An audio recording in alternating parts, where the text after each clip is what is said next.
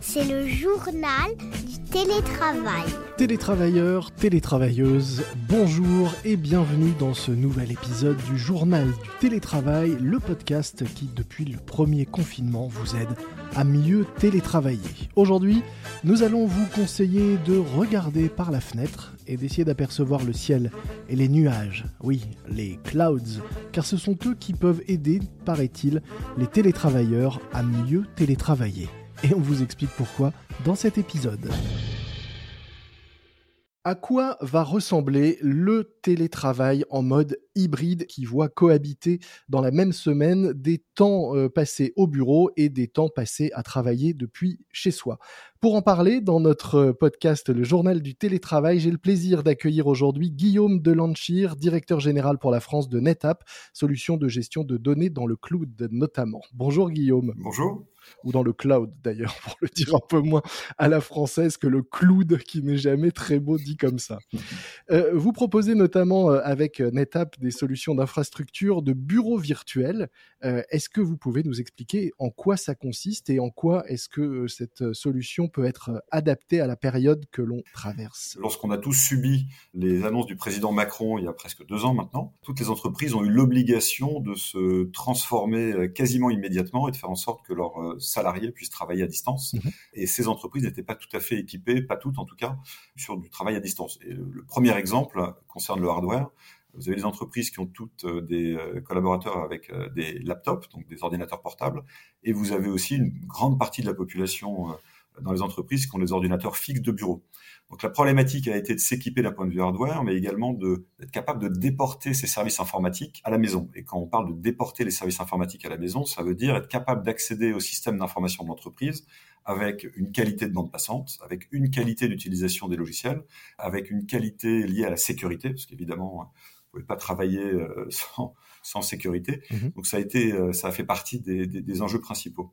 Donc NetApp, avec nos solutions de, de, de, stockage, on adresse plusieurs sujets et on donne effectivement la possibilité aux entreprises de bénéficier de puissance de calcul dans des environnements déportés et donc de servir leurs employés euh, lorsqu'ils sont ce qu'on appelle en remote ou, ou, à la maison. une fois cette période d'urgence passée, quelles sont aujourd'hui les, les, demandes que vous avez à traiter et, et, et pourquoi est-ce qu'aujourd'hui on fait euh, appel à vous Avec quelles demandes les entreprises viennent vous voir aujourd'hui? Alors, je peux peut-être parler de NetApp parce qu'on a lancé un sondage, hein, qui était un sondage que je pense beaucoup d'entreprises ont lancé. Mmh. Donc, à l'échelle internationale, ça représentait à peu près 10 000 collaborateurs, donc les chiffres étaient assez intéressants. Et on a lancé le sondage la première fois où on a demandé aux collaborateurs simplement, lorsqu'on reviendra à une vie enfin, normale, quasi, quasi normale, qu'est-ce que vous préférez? Est-ce que vous préférez rester exclusivement au bureau, mmh. travailler finalement exclusivement à la maison, ou bien avoir quelque chose qui soit un peu plus flexible, un peu hybride? Et alors, on a eu il y a six mois le sondage qui donnait 75% des collaborateurs souhaitaient une organisation hybride, à peu près 10% exclusif au bureau et 25% exclusif à la maison. Et on a relancé le même sondage tout récemment. Mmh. Et alors, chose très intéressante, le mode hybride qui était euh, plébiscité à 75% est passé à 60%. Donc, on a eu une baisse. Et on a eu une augmentation euh, des collaborateurs qui souhaitaient rester exclusivement à la maison. Donc, on est passé de 15% à 25%. Donc, ça, c'était quelque chose d'assez euh, assez étonnant. Et on a décidé donc au niveau de l'entreprise, hein, donc on a choisi, on a entériné euh, le fait d'avoir un travail, euh, un, un, mode flex, un travail, un travail hybride à, à terme.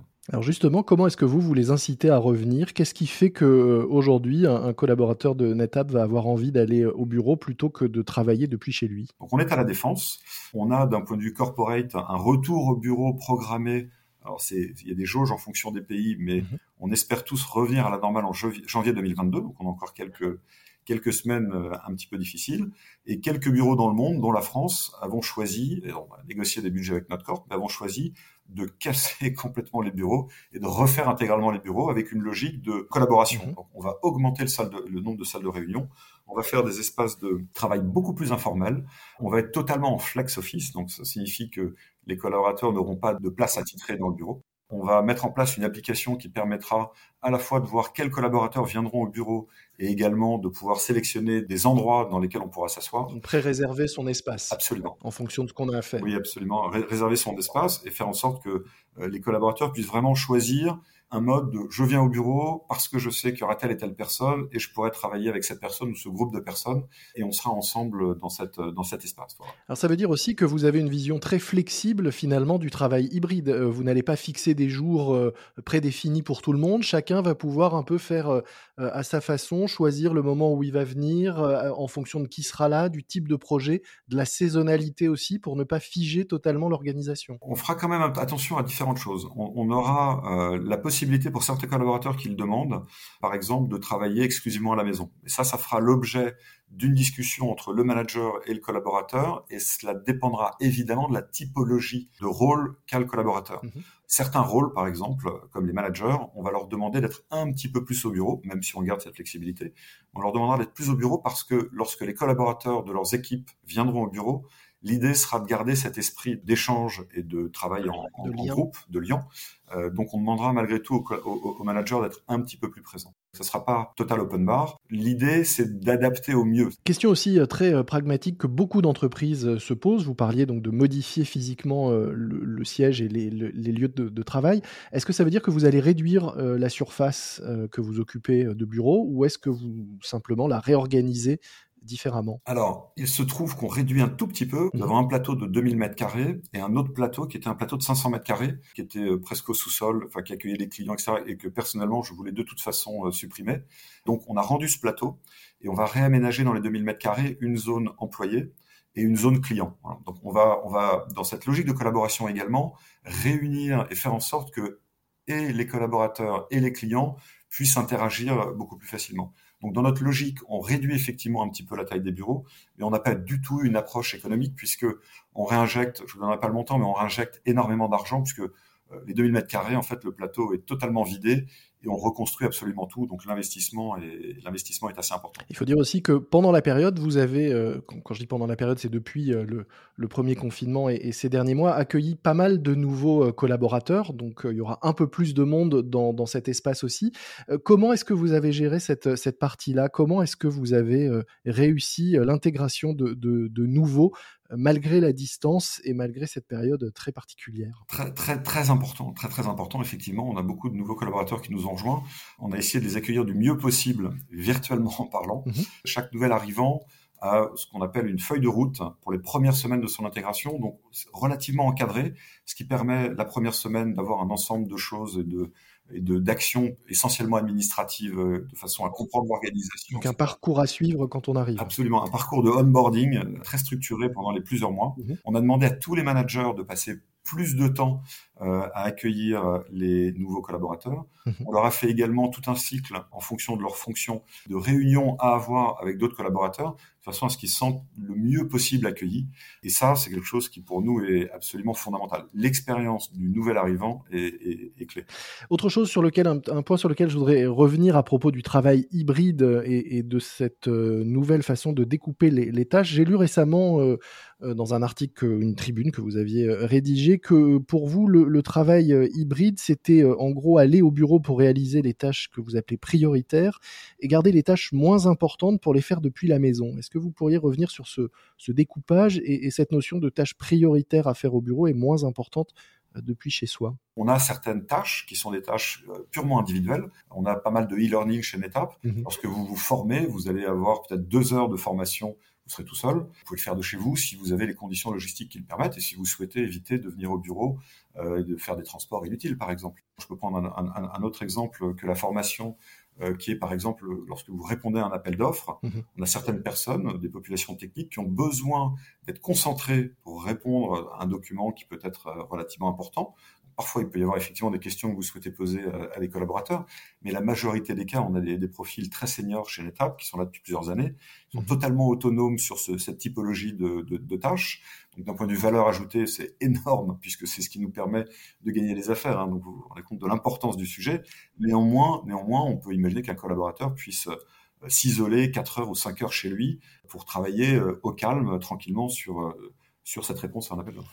Et vous-même, à titre personnel, quelle euh, organisation avez-vous euh, mis en place euh, bah, pour vous? Je fais en sorte dans mon agenda, j'essaye vraiment d'avoir entre toutes, toutes les conférences téléphoniques que j'ai, j'essaye d'avoir un break euh, de garder 15 ou 30 minutes pour déjà réaliser d'autres tâches, me lever physiquement et faire de l'exercice, parce que c'est un sujet aussi qui est, important, on peut pas rester assis toute la journée, et faire en sorte de, sortir de cette espèce de routine euh, qui est d'enchaîner des calls. Quand on travaille à la maison, on ne sait plus si on travaille ou si on est chez soi, enfin, on sait pas quand s'arrêter de travailler, etc. Donc, donc j'essaye de, de garder une certaine euh, hygiène, on va dire, de vie où je sépare le moment où je travaille et le moment où je suis chez moi. Euh, mhm. je fais, je continue à faire du télétravail. Donc là, les bureaux sont en, en, travaux. Donc je suis, je continue à être forcé à faire du télétravail, mais je sais que lorsque je serai, euh, lorsqu'on sera dans une, dans un retour normal, je serai deux à trois jours en télétravail. Je sais également que lorsqu'il y aura les vacances des enfants, je serai une semaine sur deux de vacances scolaires en télétravail pour pouvoir être avec eux et malgré tout euh, prendre un petit peu plus de temps avec eux. Le matin, j'ai pris l'habitude d'emmener mes enfants à l'école, ce que je pouvais pas faire auparavant. J'essaye vraiment de structurer mon emploi du temps et finalement profiter de l'expérience difficile qu'on a vécue jusqu'à maintenant pour en tirer tout le, tout le bénéfice derrière. Et avec à nouveau, donc euh, je reviens à ma question précédente sur la souplesse. Finalement, euh, cette souplesse, on peut la retrouver dans ce que vous venez de nous dire, c'est-à-dire que euh, vous viendrez deux à trois jours où vous serez deux à trois jours en télétravail, mais vous vous gardez la possibilité de faire une semaine complète de télétravail au moment des vacances, par exemple. Oui, absolument. Et, et ça, ça sous-entend quoi? Ça sous-entend une confiance qu'on donne aux collaborateurs. Ça sous-entend également, la, on va dire, un pilotage du business avec différentes métriques. Aujourd'hui, ce qu'on demande aux collaborateurs chez NetApp, c'est de, de, ne pas travailler X heures par jour. Ce qu'on leur demande, c'est d'être efficace dans ce qu'ils font. Mhm. Donc, euh, à partir du moment où les collaborateurs sont performants, euh, qu'ils soient à la maison ou euh, chez eux, ou bien en province, ou bien lorsqu'ils sont en vacances, on peut imaginer plein de modèles il n'y a absolument aucun problème. Et pour revenir à notre sujet qui est votre cœur de métier, c'est aussi permettre aux, entreprises d'accorder cette souplesse, c'est aussi bah, se donner les moyens d'avoir les bonnes infrastructures pour ne pas être limité ou bloqué dans l'adaptabilité de ces modes hybrides qui, qui, ont encore à se, à se caler. Oui, oui, tout à fait. Nos clients peuvent offrir à leurs collaborateurs des solutions informatiques euh, qui leur permettent de travailler de n'importe où, dans n'importe quelle condition, même avec des, des, conditions de bande passante qui sont, qui sont réduites. Donc ça sous-entend techniquement, euh, il y a énormément, énormément de sujets euh, qui sont importants pour ça. Et qui doivent se faire oublier pour permettre à chacun de travailler quasi de façon transparente où qu'on soit. Absolument. On a une sorte de télescopage entre le monde traditionnel, historique de l'entreprise, où vous avez des logiciels peu ergonomiques, pas évidents à utiliser, logiciels métiers, et vous avez une espèce de choc de culture. Mhm avec ce que vous consommez sur Internet en service. Et aujourd'hui, euh, l'informatique d'entreprise doit s'utiliser avec exactement la même simplicité que euh, commander un billet de train sur voyagesncf.com ou bien des vacances sur Expedia ou bien je ne sais quoi. Donc, on doit offrir à nos collaborateurs les outils et la capacité d'utiliser nos services de la même façon, avec la même simplicité, la même ergonomie, et surtout en situation de mobilité. Donc ça, c'est quelque chose de, clé, et ça deviendra un avantage compétitif pour les entreprises. Hein. Si on parle de rétention de collaborateurs ou d'attractivité ou de marque employeur, euh, vous avez vraiment une nécessité d'offrir à vos collaborateurs des outils modernes. Vous pouvez pas aujourd'hui euh, dire à un collaborateur qui rejoint votre entreprise qui a 23 ans, qui arrive dans la vie active et qui est euh, ultra connecté, qui utilise les dernières technologies de l'internet, lui dire ah ben non tu peux pas travailler de la maison, tu es obligé de venir au bureau et là tu vas utiliser, je ne citerai pas de, de, logiciel du marché, mais un logiciel qui a été conçu dans les années 90 avec euh, avec des écrans noir et blanc et et voilà, aujourd'hui, c'est plus possible. Et on a bien compris que ce ne serait pas comme ça dans votre nouveau siège et, vos bureaux que vous inaugurez en, janvier. Peut-être qu'on aura l'occasion d'en, reparler, que vous nous racontiez comment se fait euh, l'onboarding réel dans, ce, dans ces nouveaux locaux euh, repensés pour permettre le travail collaboratif et euh, la mise en place d'un mode hybride pour euh, vos collaborateurs euh, en France. Ça sera avec grand plaisir. Merci beaucoup euh, Guillaume de Lanchir. Je rappelle que vous êtes directeur général pour la France de NetApp, solution de gestion de données dans le cloud, et qui propose donc notamment cette solution de, de bureau virtuel et d'infrastructure cloud hybride pour les entreprises. Merci à vous. Merci Loïc. C'est la fin de cet épisode de votre podcast, le journal du télétravail. Une remarque, un commentaire, une suggestion, vous pouvez nous écrire à l'adresse le at gmail.com. Moi je vous dis à très vite et d'ici là, bon télétravail. C'est le journal du télétravail.